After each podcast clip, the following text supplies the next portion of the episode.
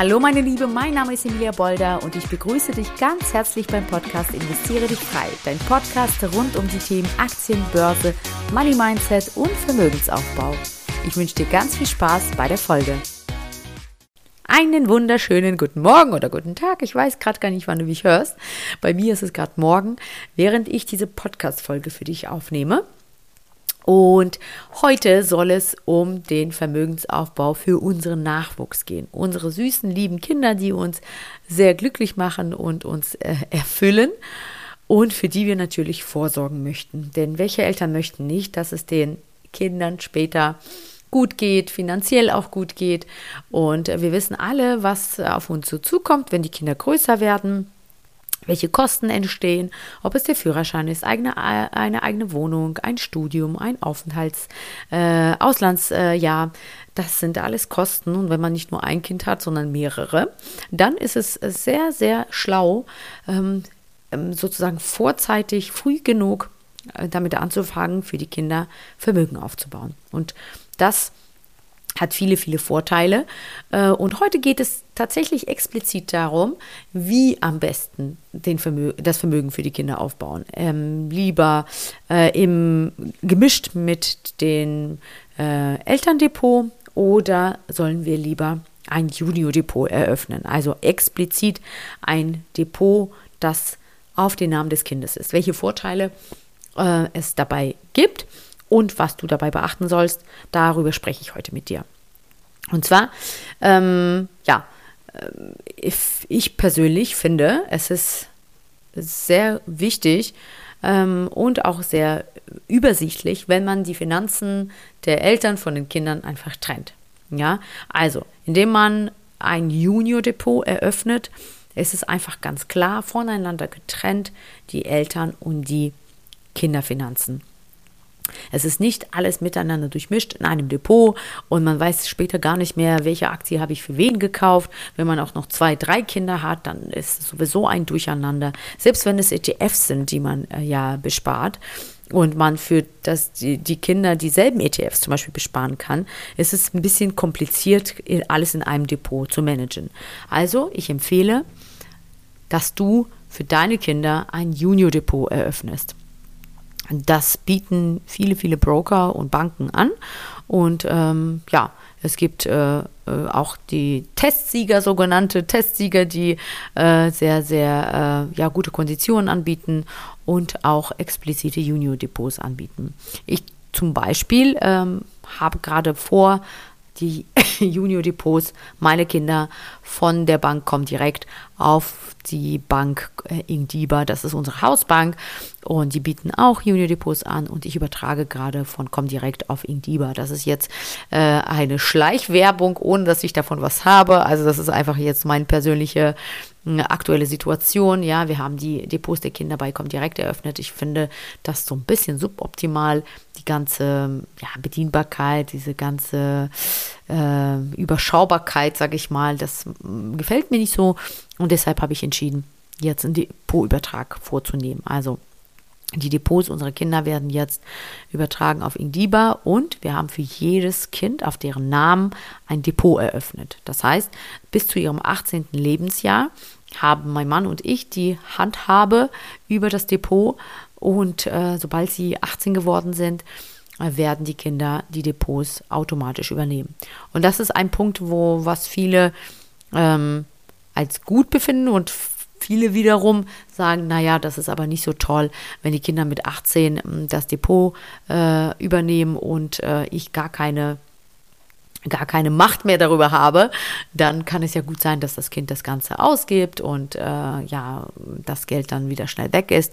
Und da kommen wir an den Punkt, wo ich sage, ja, dafür bist du gefragt, bis zu dem 18. Lebensjahr das Kind eben finanziell zu bilden. Ja, ich hatte dazu auch schon mal eine Podcast-Folge gedreht, wie du am besten dein Kind äh, ja finanziell bildest und ähm, wie du am besten dein Kind diese ganze Sinnhaftigkeit des Ansparens und des Zinseszinseffektes ähm, peu à peu, Schritt für Schritt näher bringst. Und mit so einem Junior-Depot, was auf den Namen des Kindes eröffnet ist, wo du dein Kind direkt von Anfang an darüber informierst, äh, äh, deinem Kind äh, von Anfang an ähm, auch eine Einsicht in das Depot gibst, auch ähm, über die Jahre immer wieder zeigst, wie sich das Depot entwickelt, das ist ähm, auf jeden Fall ein Hebel dafür, dass dein Kind mit 18 ganz sicher niemals, das glaube ich auf gar keinen Fall, äh, sagen wird, ach,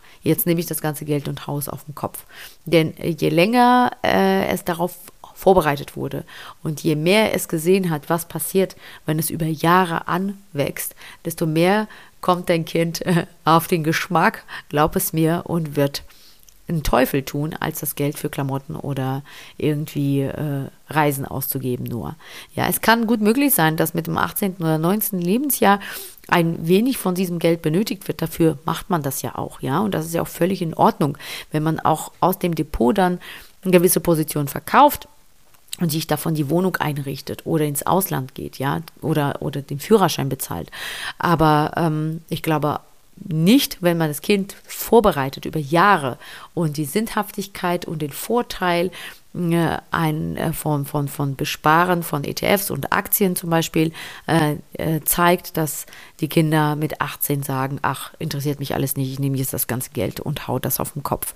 Also da sind wir als Eltern ein bisschen natürlich gefragt, die Kinder darauf vorzubereiten, damit mit 18 Jahren auch kein Blödsinn damit gemacht wird. Also, das heißt, es hat gleichzeitig den Effekt, dass du äh, ja, direkt mal was in der Hand hast, um ähm, deinem Kind oder deinen Kindern deine Kinder finanziell zu bilden, um die mit ins Boot zu holen in dieser Thematik. Und ähm, ja, ähm, also einmal das, äh, die getrennte, die getrennten Finanzen, was ich als ähm, sehr, sehr gut und wichtig erachte. Keine Durchmischung, kein Durcheinander, äh, sondern es ist einmal einfach ganz klar alles voneinander getrennt. Äh, und das Zweite ist eben dieser Vorteil, dass man von Anfang an die Kinder mit an die Hand nimmt und ihnen einen Einblick über ihre eigenen Depots gibt ähm, und auch über die Entwicklung der Depots. Der letzte Punkt, entschuldige, ich habe äh, immer noch meinen Reizhusten, den ich überhaupt nicht loswerde. Und äh, wenn ich jetzt so am Stück viel rede, dann überkommt es mich und ich kann es überhaupt nicht unterdrücken. Also entschuldige bitte dieses Gehüssel zwischendurch. So, und dann kommen wir zum dritten Punkt und das ist ein gar nicht so unwichtiger Punkt, sondern ehrlich gesagt mit fast so der wichtigste, ja. Und zwar der Steuervorteil bei Junior Depots. Es ist nämlich so, dass Kinder genauso wie Erwachsene 1000 Euro Sparerpauschbetrag pro Jahr haben. Du weißt ja, dass du bis zu 1000 Euro pro Jahr äh, keine Steuern auf Kapitalerträge zahlen musst. Und genau so ist es auch bei den Kindern. Das heißt, wenn du ein Junior Depot eröffnest auf den Namen der Kinder, des Kindes, dann wird bis zu 1000 Euro äh, an zum Beispiel Ausschüttungen oder Gewinnerträgen ja äh, keine Steuer anfallen. Anders als wenn du das Ganze in deinem Depot führst. Ja, dann ist ja alles einmal gemischt. Du hast nur deine 1000 Euro oder mit deinem Mann 2000 Euro. Und alles geht auf die Kosten deines Sparerpauschbetrags. Ja, so ist es ganz sauber voneinander getrennt. Und jedes Kind nutzt seinen eigenen Sparerpauschbetrag von 1000 Euro. Das heißt, ihr könnt zwischendurch Aktien verkaufen oder es können Dividende ausgezahlt werden. Und alles, was bis zu 1000 Euro anfällt, wird eben nicht versteuert. Und ihr könnt quasi diesen Netto-Rohertrag wieder reinvestieren. So, ganz, ganz großer Vorteil, ähm, der nicht außer Acht ge ge gelassen werden darf. Und hinzu kommt noch, dass ähm, die Kinder genauso wie wir Erwachsene ähm, eine Möglichkeit haben, im Jahr einen gewissen Betrag steuerfrei zu verdienen. Ja, und dieser gewisse Betrag liegt bei 9.744 Euro. Grob, ja. Es kann sein, dass es jetzt eben angepasst wurde, ein bisschen nach oben korrigiert wurde, aber jetzt nicht enorm, ja. Sagen wir mal roundabout, damit es jetzt keine Paar zerquetscht ist. Roundabout hat ein Kind die Möglichkeit, bis zu 10.000 Euro im Jahr steuerfrei zu verdienen. Ja, ob es durch äh, Nebeneinkünfte ist oder Kapitalerträge ist, ähm, es ist völlig egal. Äh, ja, jede, jedes Kind hat seine eigene Steuer-ID schon ab der Geburt und äh, hat die Möglichkeit, bis zu 10.000 Euro steuerfrei zu verdienen. Das ist zum Beispiel bei, äh, bei, ähm, ne, beim Minijob. Viele Jugendliche fangen ja auch an zu arbeiten und zahlen ja keine Steuern. Ne? Das sind so 520 Euro roundabout äh, im Monat, die man steuerfrei verdienen darf. Und das gilt für alle Kinder. Das heißt, im Grunde genommen hast du oder hat dein Kind die 1000 Euro Sparepauschbetrag plus die 10.000 Euro, die das Kind quasi im Jahr nochmal dazu verdienen kann. Äh, und somit hat man roundabout 11.000 Euro, die erzielt werden können, auch durch Kapitalerträge, die nicht besteuert werden. Das ist halt enorm äh, gut, ja. Also das heißt, bei Kindern hat man noch einen größeren Spielraum. Ja, und diesen Steuerstundungseffekt und so weiter hat man kaum, weil man eben so viel ähm, äh, Kapitalerträge erzielen kann, ohne dass Steuer anfällt. Dafür muss man äh, beim Finanzamt eine Nichtveranlagungsbescheinigung einreichen für das Kind. Äh, es gibt ein Formular, genau, das kannst du eben googeln. NV, also Nichtveranlagungsbescheinigung äh, Finanzamt. Ähm, genau, und das füllst du eben für dein Kind aus, wenn höhere Gewinne angefallen sind, sodass eben, äh, ja, das, das füllst du am besten auch am Anfang des Jahres aus, reichst beim Finanzamt ein, ein und äh, so kannst du eben, hast du viel größeren Spielraum ähm, äh, oder halt dein Kind viel größere, größeren Spielraum, Kapitalerträge zu erzielen, ohne darauf Steuern zu bezahlen. Also ganz, ganz ähm, wichtiger, wichtiger Punkt, der ähm, ja enorm lukrativ natürlich ist. Ne? Aber Achtung, also da darfst du keine, keine krummen Dinger machen und zwar auch vielleicht deine Aktien da reinpacken und Gewinne erzielen. Also da gucken sie schon hin und wieder. Und äh, daher ähm, muss es wirklich äh, ja, seine Ordnung haben. Das äh, muss wirklich das Junior Depot sein mit den Aktien der Kinder und ähm, ja, da darfst du jetzt nicht irgendwie jetzt denken, okay, ich kann ja darüber äh, meine Aktien kaufen und verkaufen und keine Steuer bezahlen. Das würde ich an deiner Stelle nicht machen, denn das, da findet hin und wieder eine Überprüfung statt. Genau, ähm, so. Äh, was wollte ich noch sagen? Also einmal getrennt von Finanzen, von Elternfinanzen. Mit 18 Jahren hat, steht das Geld äh, dem Kind zur Verfügung und es wird bis dahin finanziell von dir gebildet und mitgenommen. Es gibt den Sparerpauschbetrag von 1000 Euro, der automatisch auf jeden Fall eingestellt werden kann im Depot. Ja, also da musst du nichts einreichen, sondern da das ist eine automatische Einstellung im Depot, die du auch bei dir vornimmst. Und dann on top gibt es eben dieses Formular nicht Veranlagungsbescheinigung für Kinder oder für alle und äh, das stellst du eben für dein Kind und ähm, erhältst weitere 10.000 Euro steuerfrei ähm, für das Kind pro Jahr oder hast die Möglichkeit, steuerfrei zu erzielen durch Kapitalerträge. So, das sind die Vorteile, warum ein Junior Depot Sinn macht. Aber jetzt möchte ich dir eins, äh, zwei Sachen nennen, worauf du achten sollst oder aufpassen musst, wenn dein Kind ein eigenes Junior Depot hat. Und zwar bei Einnahmen von mehr als 5600 Euro, 600 Euro plus 1000 Euro, also sagen wir mal 6600, also bei Einnahmen von roundabout 6600 Euro, mehr als 6600 Euro pro Jahr, muss sich das, dein Kind selbst krankenversichern. Also achte bitte darauf, dass die Gewinnerträge niedriger, geringer als 6.600 Euro sind in Summe pro Jahr. Ja, es ist ja schon eine beachtliche Summe, ja. Beachtlicher Gewinn. Äh, ich nehme mal an, für dein Kind fängst du ja an, erstmal mit kleineren Summen zu besparen, ja, bis man 6600 Euro Gewinn pro Jahr wirklich realisiert. Und es geht um realisierten Gewinn, ja. Also nicht, äh, wie, dein wie das Depot des Kindes angewachsen ist, sondern wenn du tatsächlich proaktiv Aktien verkaufst oder ETFs und Gewinne realisierst von 6600 Euro pro Jahr. Wenn das passiert, also wenn der Gewinn diese Summe überschreitet, dann muss sich dein Kind selbst krankenversichern.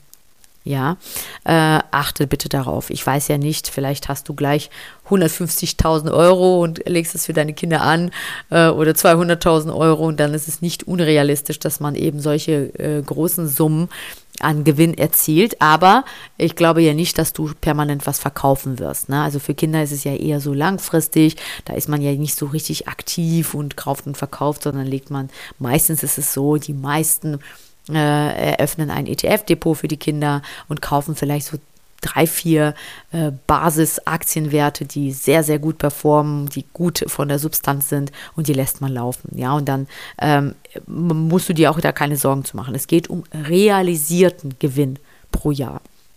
Über 6600 Euro. Da äh, kippt es und da, also wenn das passiert, muss dein Kind sich selbst krankenversichern. Mhm, genau, einmal das und worauf du auch noch achten solltest, bei einem Vermögen von über 8200 Euro, also insgesamt Vermögen von über einem äh, äh, bei 8200 Euro, erhält dein Kind kein BAföG, äh, bis das das Geld aufgebraucht hat. Ja, also achte darauf, wenn, wenn, wenn du möchtest, wenn du jetzt schon planst oder weißt, oder dein Kind kurz davor steht, äh, studieren zu gehen, ja, und ihr auf BAföG angewiesen seid und ihr wollt, dass euer Kind BAföG beantragt, dann müsst ihr euch im Klaren sein, ab einem Vermögen über 8200 Euro erhält dein Kind kein BAföG, bis er das Geld aufgebraucht hat. Hm, okay, ähm, also bis das Geld wieder unter 8200 Euro geht. Genau, also das sind so die zwei Sachen, die du beachten sollst. Äh, ansonsten, ja, würde ich sagen, freie Fahrt. Ähm, eröffne die Depots von deinem Kind und fang an, so schnell wie möglich Vermögen aufzubauen. Gemeinsam mit deinem Partner oder vielleicht du alleine, aber nimm dein Kind da mit, äh, erkläre ihm, ihm oder ihr, was da passiert, was ihn oder sie erwartet in mehreren Jahren und äh, ja, dann wird dein Kind sich unfassbar freuen und dir danken, dass du das gemacht hast. Ja, dafür müsstest du jetzt ein passendes Depot auswählen. Wenn du verheiratet bist, dann müssen beide Kinder der Depoteröffnung zustimmen. Du müsstest eine Geburtsurkunde der Bank zuschicken oder dem Broker, wo du das Junior Depot eröffnest. Eventuell gegebenenfalls Großeltern, Pateneltern informieren, die Depotnummer durchgeben, weil zum Beispiel kann jetzt, kann jetzt jeder wenn es Geldgeschenke gibt, eben auch das Geld darauf überweisen. Und du, äh, also ne, das wird dann auf das Verrechnungskonto verbucht und du äh, managst das, wofür das dann eben ausgegeben wird, ob äh, noch ein ETF-Anteil gekauft wird oder ob eine Aktie davon gekauft wird, kannst du ja dann quasi managen. Aber zunächst einmal geht das Geld auf das Verrechnungskonto des Kindes. Ja, dann wähl äh, die äh, Anlageklasse aus, sind es Aktien, ETFs, es ist beides. Und äh, let's go. Und gegebenenfalls eben die Nichtveranlagungsbescheinigung beim Finanzamt einreichen. So, ich glaube, ich habe alles erwähnt, alles, was wichtig ist zum Thema Junior Depot. Ich wünsche dir ganz, ganz viel Spaß dabei und ganz viel Freude äh, beim äh, Zusehen des, äh, ja, des Anhäufens von Vermögen deines Kindes. so. Äh, ich glaube, ich habe alles gesagt. Wünsche dir einen großartigen, wunderschönen Tag. Freue mich von dir zu hören, wollte ich schon sagen, aber du, ich höre ja leider nichts von dir, sondern du von mir. Beziehungsweise natürlich kannst du also ich würde mich wahnsinnig freuen, wenn du meinen Podcast weiterempfiehlst, wenn du ihn bewertest, wenn du mir vielleicht auch ein Feedback zuschickst, was dir gefällt, was dir fehlt, was du, äh, was dir aufgefallen ist, was, ähm, weiß ich nicht, deine Themenwünsche sind. Da bin ich ziemlich offen, sehr, sehr dankbar für, äh, für äh, auch konstruktiv, konstruktive Kritik, wenn du welche hast, oder Lob. und äh, ja, verabschiede mich jetzt mit diesen Worten von dir und freue mich auf das nächste Mal. Ciao, ciao.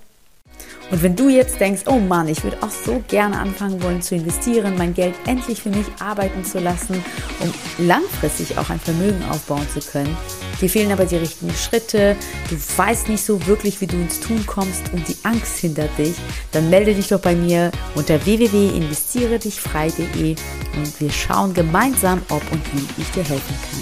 Ciao, bis zur nächsten Folge, deine Emilia.